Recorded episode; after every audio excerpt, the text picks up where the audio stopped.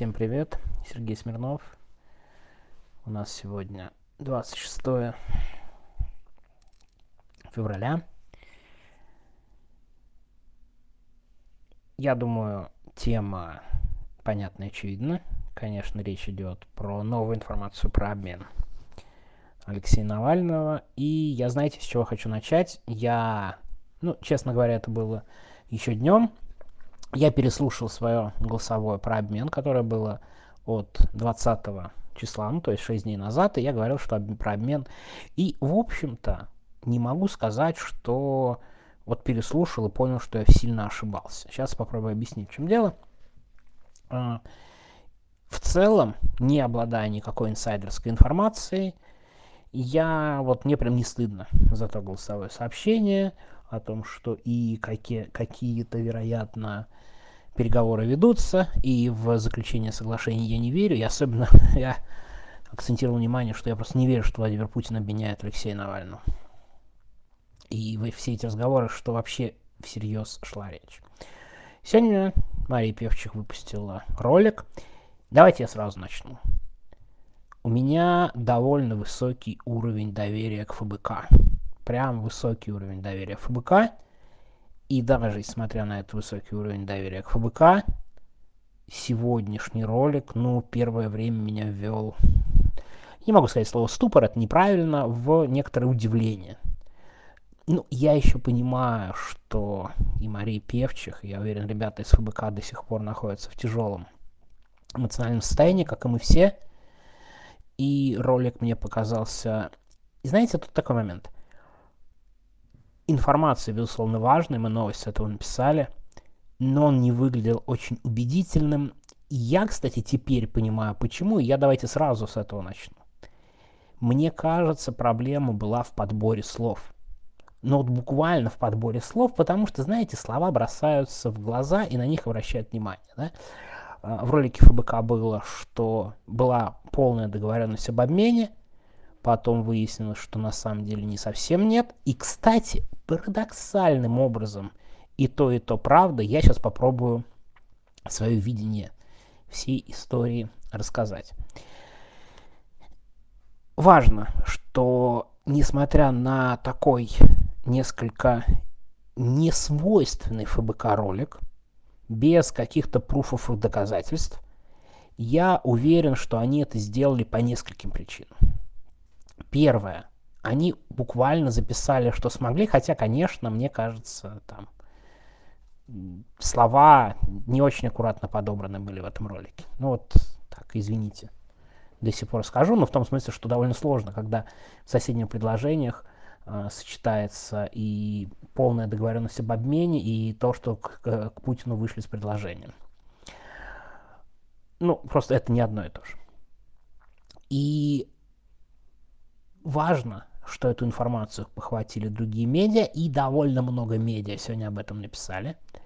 Об этом написала немецкая очень э, авторитетная газета «Франкфуртер». Не буду выговаривать это слово. Немецкая, ну вот «Франкфуртер» что-то там на «А», извините, очень длинное слово, боюсь ошибиться. Об этом написал Financial Times – об этом написал Нью-Йорк Таймс, и об этом написали Рейтерс. Это из того, что я знаю. Я, кстати, пока сейчас ехал и, и все прочее, я последние полтора часа не был в, в этих в этих интернетах. Возможно, кто-то еще что-то интересное написал. Обидно будет, если мое содержание голосового будет противоречить каким-нибудь новостям. Ну, что делать, я правда не успел ничего посмотреть. На мой взгляд, они подтвердили информация ФБК, и тут как раз начинаются очень большие проблемы с акцентами. Нью-Йорк Таймс пишет, мы не понимаем, в какой стадии была сделка. Рейтерс пишет, что она была далека. Немецкие издания пишут, что она была очень приближена. ФБК говорит, что обмен полностью был готов. И понимаете, в чем проблема? Буквально об одних и тех же событиях пишут в разных словах. И почему? Да потому что речь идет про обмен, а тут очень, очень сложно как-то четко оценивать там вероятности, возможности и так далее. Обмен это такая вещь, очень тонкая. Это, знаете, это не переговоры да, за столом, это все. Ну, как, вернее, это, может, и переговоры за столом, но об этом договариваются не люди, прямо за столом принимают решения. Мы не знаем ни о ходе переговоров, ни о том, как они велись. Там большое количество посредников. Там эти посредники, да, ездят, разговаривают, расставляют акценты и так далее. То есть это настолько тонкая сфера и отнюдь непрозрачная, в том числе для чиновников, что я думаю, в этом деле очень многие где-то что-то слышали и в чем-то участвовали, но уследить за абсолютно всеми перемещениями было очень сложно. И я не знаю, в каком статусе была сделка, совершенно не понимаю. А, вот этот вот безапелляционный тон, что там сделка была уже буквально заключена, ну, скорее всего, это не совсем так, по большому счету. Потому что если бы это было так, я думаю, более уверенно отвечали бы источники западных агентств, отнюдь я не апеллирую к ФБК. Но говорить о том, что ФБК не правы, это тоже не совсем так, потому что, насколько я примерно могу догадываться, что для ФБК сам факт, что Германия готова обменять вот этого Красикова Навального уже было буквально пруфом и подтверждением готовности обмена, потому что ну, это действительно очень важная вещь и ситуация. Кстати, отдельно обращаю внимание на позицию Германии.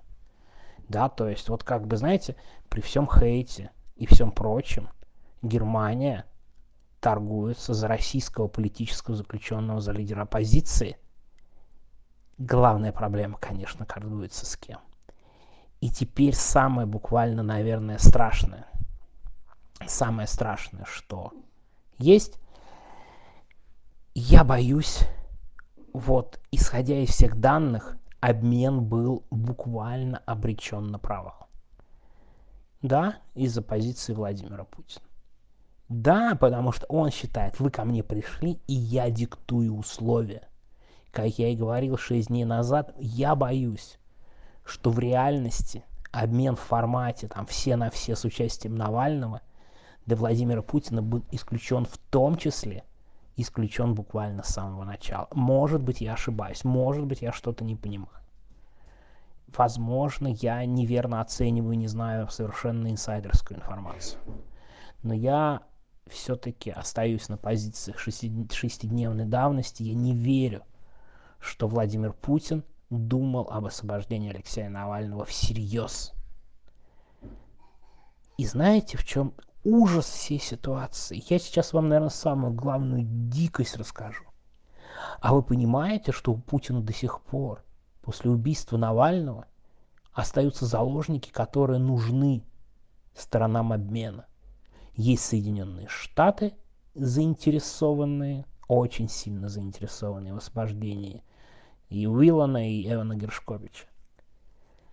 И есть новый заложник, германский гражданин, который задержан был недавно с наркотиками типа мишками, марихуаны, он вот задержан, и громкая достаточно история тоже была. Что сделает Путин дальше, кого он еще захватит из зарубежных граждан понять нельзя, но это буквально самое страшное, что американцы, учитывая Уиллана и Эвана Гершкович, вряд ли остановят попытки их освободить. Представляете, какая чудовищная ситуация. Но как бы о чем это все нам говорит? Что вообще мы можем, каким выводом прийти? по результатам всех этих переговоров. Я не знаю, что должно еще произойти,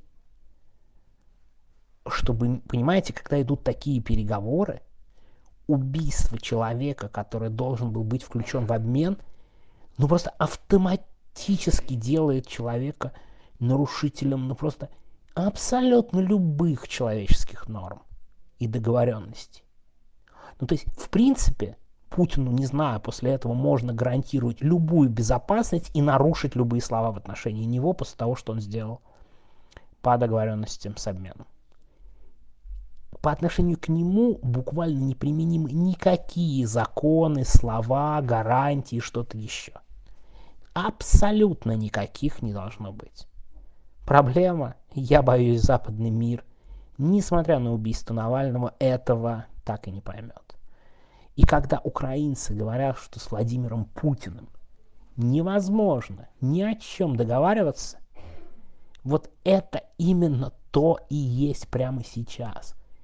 Огромными буквами над всей землей это должно быть написано и понятно абсолютно всем. Невозможно с этим человеком договориться. Невозможно. Любые переговоры, которые будут с ним идти, а это, к сожалению, неизбежные разговоры, должны подразумевать вот это, что в реальности нельзя не верить ни единому его слову, ни единой его гарантии. И в любой момент всему миру необходимо в нужный момент любые гарантии, любые слова в отношении Владимира Путина просто отменить, денонсировать. После того, что он просто сделал с этим обменом, а мы теперь стилистически понимаем, что, скорее всего, действительно долгие переговоры туда-сюда, может быть, там Германию уговаривали, может быть, Путина уговаривали, может быть, американцы уговаривали и тех, и других, потому что у них, кстати, два человека, а теперь с Алсу Курмашева еще и больше, и там вообще никаких перспектив, мне кажется, не видно. Или там какие-то другие обмены, возможно, будут. Но речь о том, что он примерно все знал, все взвешивал, имея очень много заложников у себя в руках, на фоне этого обмена нанес такой удар. И знаете, он теперь же будет наблюдать. Немцам теперь нет вообще никакого смысла меняться глобально но есть очень заинтересованные американцы. Я могу опять же ошибаться и не понимать взаимоотношений, да, и немецкие источники об этом пишут, что теперь резко упала возможность обмена, но просто речь идет с человеком, который нарушает абсолютно любые человеческие нормы, абсолютно любые договоренности. И, конечно, это необходимо будет всем учитывать, но я почти уверен, что западный мир это вряд ли учтет к огромному, огромному сожалению. Очень страшная история. Я думаю, мы еще не все знаем, какие-то подробности, источники, что-то еще, скорее всего, появится в ближайшее время. Несмотря на эмоциональные, на мой взгляд, неправильно, не, не точно подобранные слова ФБК, информация их подтверждается, но мы не понимаем, в какой степени был обмен. А тут очень важно, вот последнее, что я хочу сказать. Мне кажется, страна, на которой условно Германия и США считали, обмен плюс-минус готовым и там близким. Но Владимир Путин так не считал. Он вообще не считал необходимым вести этот обмен. Такое ощущение, что он просто, да, вот, ждал предложений, договоренностей, согласия на Красикова, а потом решил просто. А потом еще, знаете, он же сделает такое лицо и скажет, не, ну Навальный умер, давайте дальше меняться. Не, ну умер в колонии, ну что-то там случилось. Вот это вот отвратительная мерзкая ухмылка. И слова «не-не, ну, ребят, я ни при чем, давайте дальше меняться». Вот именно это нас в будущем ждет. Вот это и страшно. И очень хочется просто всему миру донести, что вы имеете дело с страшнейшим преступником, лжецом, нарушителем всех договоренностей, убийцей. Но десятый раз повторю в этом голосовом сообщении, я почему-то не очень верю в западный мир. Извините, сегодня я пессимист, но и для родных, близких, друзей Алексея Навального, коллег, это, конечно, по-моему, очень тяжелый ролик и очень тяжелое осознание. Кажется, что вот-вот ты добился результата, и вот оно близко, и тут такой удар, и я думаю, от, отсюда такие акценты у Марии Певчих. Такая вот история, совершенно страшная, ужасная. Я думаю, какие-то источники мы об этом еще сегодня, завтра прочитаем. Все. Всем пока.